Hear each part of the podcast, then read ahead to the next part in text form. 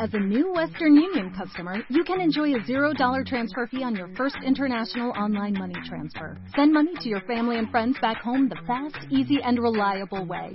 Visit westernunion.com or download our app today to get started, and your first transfer fee is on us. FX gains apply, not available for credit cards and transfers to Cuba. Services offered by Western Union Financial Services Inc. and MLS 906983 or Western Union International Services LLC and MLS 906985. The Beauty Effect Febrero. Desciframos el famoso Je ne sais de las francesas que amamos y queremos replicar. Además, los pasos para lograr labios rojos perfectos sin quedar como el Joker. Tu piel refleja tus emociones. Descubre por qué. No quieres delatar tu edad. Empieza por las manos. Te decimos cómo cuidarlas. The Beauty Effect. La única revista 100% de belleza en México. Yo creo, cuentavientes, que nunca habíamos hablado de esto. Jamás, nunca en el programa. O sea, que esta es una, una gran primera vez.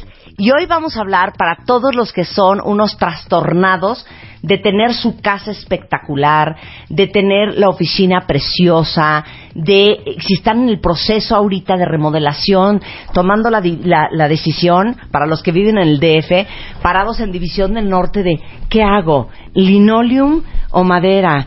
¿Loseta, porcelanato o lo de verdad? Mármol y piedra. Y el día de hoy les traje a una, a una persona que espero que, que sea un gran amigo y coadyuvante en su futuro. Él es Luis Miguel González, eh, de Donato Stone, y vamos a hablar de la piedra, vamos a hablar de los mármoles, vamos a hablar de las piedras naturales, porque de repente la gente dice, qué pavor poner piedra, o qué pavor poner un mármol, porque esto va a ser alto mantenimiento y va a ser un infierno. Entonces, ¿sabes qué? Me voy con un porcelanato con cualquier cosa. Ahora sí que véndenos el concepto, véndenos el plan proyecto. claro que sí. Bueno, primero que nada, gracias por la invitación, este, Marta. Y, y eso, lo que dices, la, la, piedra al final del día no tiene por qué ser una pesadilla, ¿no? Es una piedra y no se tiene que tratar con pinzas. Sí. Hay y en eso es donde entramos nosotros, ¿no? Esa es la parte importante en lo que nosotros como especialistas de, de, de, este tipo de materiales y de acabado tenemos que dar la pauta para qué tipo de piedra, para qué tipo de aplicación cómo se debe mantener y cómo se debe tratar, ¿no? Entonces, en realidad es un material que es pues, prácticamente lo más duro que tenemos dentro de la naturaleza. Es natural, por supuesto, y, y, todas las bondades que genera este mismo tema de ser natural, las debemos aprovechar a nuestro favor y no en nuestra contra. Claro, oye, me da una vergüenza horrible, pero cuando dices piedra, o sea, pensé yo, ahorita vamos a hacer una lista de piedras. No me sé ninguna. O sea, si me dices piedra, lo primero que creo que piensa todo el mundo es cantera. Hasta ahí llegamos. ¿Qué otras piedras hay? Bueno, podemos hablar de... Tenemos como seis subpiedras que tenemos en el mundo, ¿no? Estamos hablando de mármol, probablemente, probablemente lo más este común. Sí. Granito, onix, pizarra, claro, caliz, granito, claro. calizas. Ajá. El onix, ¿no? Es, en México tenemos una barbaridad de recursos. Este, pizarra, areniscas, eh, cuarzo. Es decir, hay como siete, ocho tipos de, de, materiales dentro de los pétreos. Sí. Que podemos usar y manejamos para diferente tipo de acabado y aplicaciones, ¿no? A ver, la caliza, por ejemplo, no te sirve para piso o un tráfico pesado como si te funcionara en mármol. Porque es porosa. Y esa, exactamente. Sí. Tiene absorción y es ahí donde vienen los problemas y donde la gente empieza a sufrir con, con, su, con su acabado. Bueno, ¿quién se la vive mortificado si tienen pisos de cantera, por ejemplo? La cantera en piso es bien complicado. Muy complicada, sí. Digo, hay gente que tiene una idea estética muy clara de, lo, Sí. de cómo quiere su obra y al final se casan con esa idea, ¿no? Ya si vamos a hacer algo así que, bueno, que va a riesgo del cliente, digamos, Sí. podemos aplicar o proponer algún tipo de situaciones, de soluciones, perdón, como, como este, selladores, este, capas de sacrificio, etcétera, en los que pues va a hacer que rinda un poco mejor, ¿no? Rinda un aunque poco sí, mejor. aunque sí, de- no es lo ideal, ¿no? Pero, les digo una cosa, háganle caso, háganle caso a, a, a su marmolero, a su, no sé cómo se dice, el piedrero. No, sí, sí, marmolero. O sea, háganle caso a la Luis cuando les diga, te juro que cero te conviene poner mármol en la cocina. A mí hace muchos años cuando hice mi casa me lo dijeron, no vayas a poner mármol en la isla de tu cocina y yo necia, necia y necia. Hoy vivo con el Jesús en la boca porque si cae una gota de limón, porque si cae esto, porque si cae el otro, aunque obviamente está sellada. Pero sí es bien importante este, tener la asesoría correcta de que les digas, sé que estás enamorado de esto, cero te conviene, va a ser una pesadilla y que tú sugieras lo, lo, lo más conveniente para ese espacio, según el tráfico, según el uso que se le va a dar. Definitivamente. Y además de eso, no quiere decir que esa piedra que te gusta y la que te enamoraste no la puedas usar. Sí. ¿no?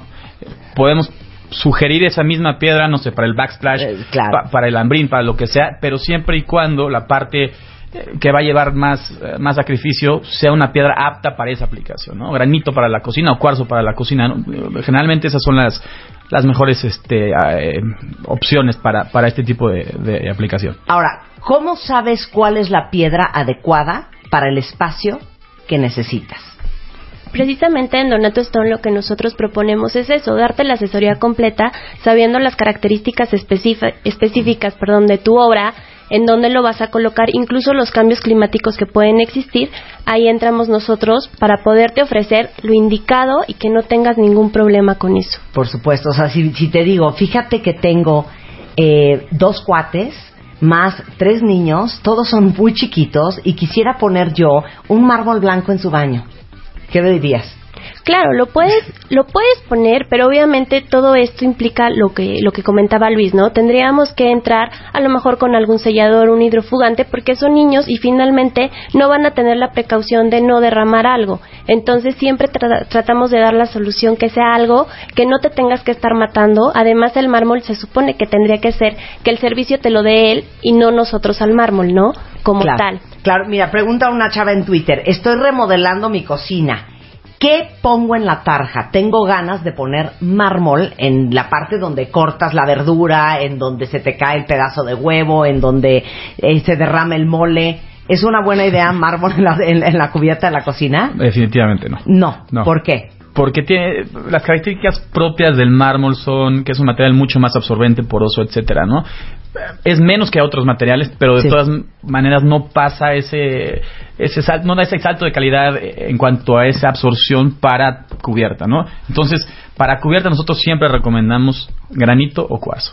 ¿No? Granito o cuarzo. Sí, eh, por densidad, por las características geológicas que, el- que estos materiales tienen, son aptos para esa aplicación. Ahora sí que el granito aguanta un camión, ¿eh? Camión. O sea, yo tengo un granito negro y bueno, ahí cortan limón, fruta, No. unas cebollas, se les cae el mole, hacen unas enchiladas y está impecable Sí, el granito. no- no absorbe, no absorbe. Claro, es mucho más poroso el mármol, ¿no? es mucho más Claro. poroso y absorbente, ¿no? Y además, también el, el- el mismo moteo y todo este tipo de características estéticas del, del granito Claro. hace que cualquier desperfecto se, se pierda más. Y vamos a desmitificar algo que es bien importante. Hablemos, ha- hablemos de esto, este, Luis. Todo el mundo cree, o mucha gente cree, que si yo pongo piedras naturales, no importa si es granito, si es mármol, si es cuarzo o si es cantera, me va a salir mucho más caro. ¿De qué depende que se te encarezca el presupuesto? ¿Del tamaño de la piedra?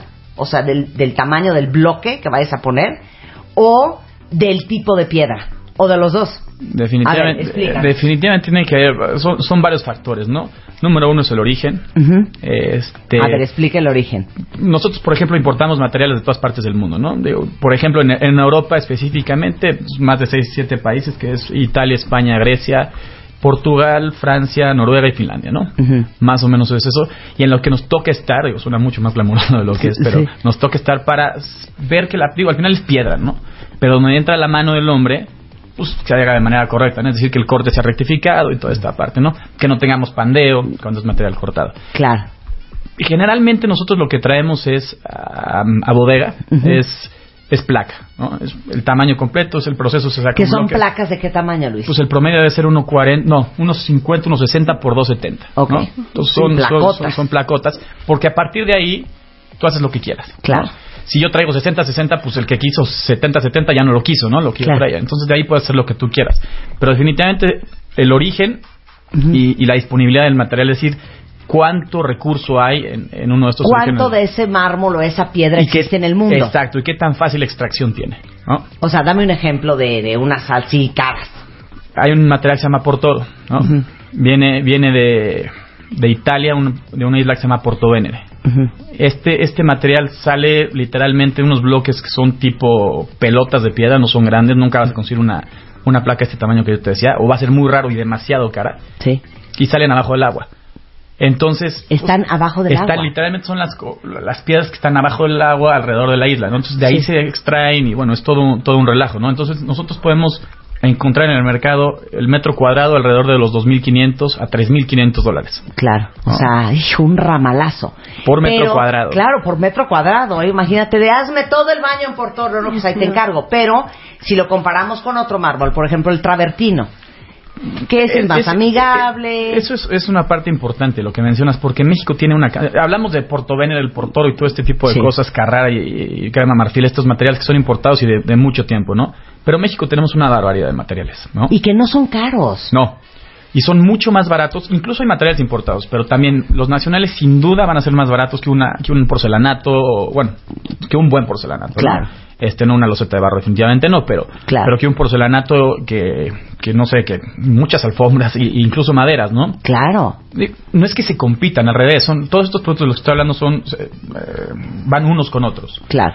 pero podemos encontrar y ahí sí depende mucho de la medida que escojas eh, otra vez el origen la medida el formato eh, el acabado O sea, todo te eso va pegando barato, directamente al te precio cuesta más barato poner, eh, digamos que cuadros de 30 por 30 en un baño que si yo te pidiera la placa de 270 por 150. sí ¿no? sí sí, sí. Entre más chico el cuadro, pero pero mm, es que no es forzosamente eso el 30 es, es un tema de desperdicio Sí. ¿no? entonces al final del día si yo tengo un 30 por largo 10 o 30 30 va a ser más barato que la placa pero a lo mejor uno, uno 90 por 60 sí. ¿no? Imaginemos un rectángulo bastante grande, va a ser más caro que una placa, porque se desperdició mucho en el proceso. Ya. Entonces, mira, es, es muy complicado decir qué y qué no, pero para eso estamos nosotros. Claro, pero me quedo con lo que acabas de decir, que de repente uno dice, oye la palabra mármol, por ejemplo, y se te paran los pelos de la nuca y dices, no, qué, qué miedo.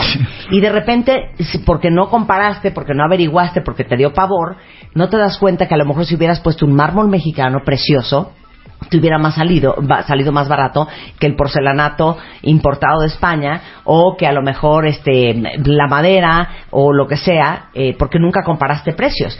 ¿Qué tipos de mármoles son mexicanos?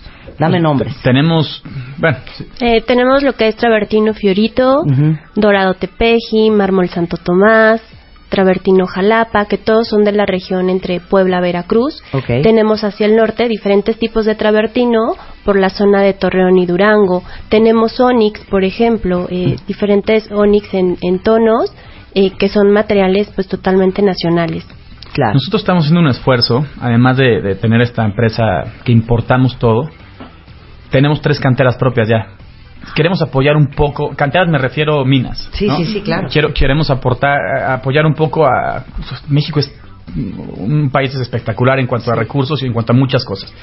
Pero tenemos una cantera de Onyx en San Luis que estamos exportando nosotros, ¿no? Entonces exportamos los bloques y producto terminado a Asia, a Europa y a Brasil. increíble. Y tenemos una cantera de travertino en Oaxaca que también estamos empezando a exportar y usamos mucho. Ese sí tiene mucho mercado en México.